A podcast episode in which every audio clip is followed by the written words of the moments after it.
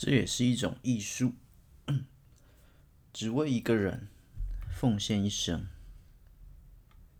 那是我遇过最强悍的牧羊人。山坡上了一次拜访，他将家里最好的花茶拿出来叙旧。我看着茶光中他迷蒙的眼神，温柔中带点看淡一切的大度。明明那么瘦，却已有了这等境界。最近羊群如何？有什么状况吗？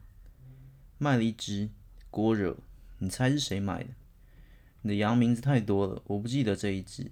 不过谁会买疯癫羊呢？牛卖这么贵。你的老友车典，你也知道他研究各种震撼教育。这一次找上我，二话不说就看中了他。哎呦，确实有可能。单车典狱长。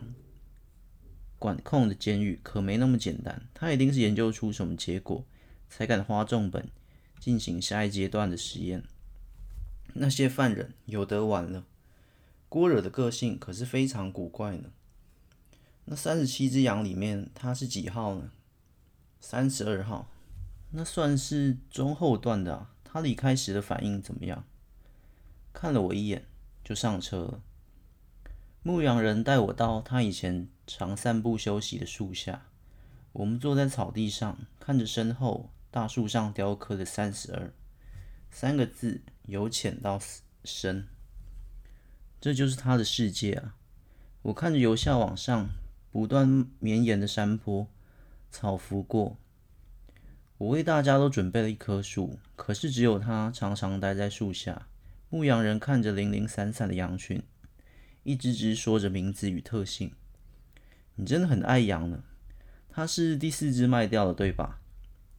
没错，前三只闯了不少祸，已经没有人会来跟我买羊了。我还以为可以跟郭惹常常聊天呢，因为只有他会待在自己的树下。你也要有个谈心的对象吧？整年跟羊群在一起，这里又这么偏僻，自给自足，我有他们就够了。何况五号会说话，虽然都是脏话。我不想看到他，他不算了。突然觉得你这种生活也是一种艺术呢。怎么说？像我各处流浪，随遇而写，追寻故事的尾巴，播主各捕捉各种神话，算艺术吧？很少人这样。难道很少人做的事就是艺术吗？也不是这样说，只是觉得你不为自己而活，跟我们这种只为自己而活的人生完全相反。普通人不都是这样吗？不为自己而活，活在大众的眼里，受限于各种意见。你不是啊，你不为自己而活，也不活在世界眼底，你是全然的为羊群奉献自己。为了羊，牧羊人小小的微笑，然后缓缓点着头。这就是艺术，将自己消灭于草原中，融入所爱。你不存在。我摸着它柔软的毛，将手里最后一根红萝卜放在大树中间。三一二，我们曾经的教室，告别了羊之大草原，是时候该去看望另一个怪人了。那栋监狱早已成为著名地标。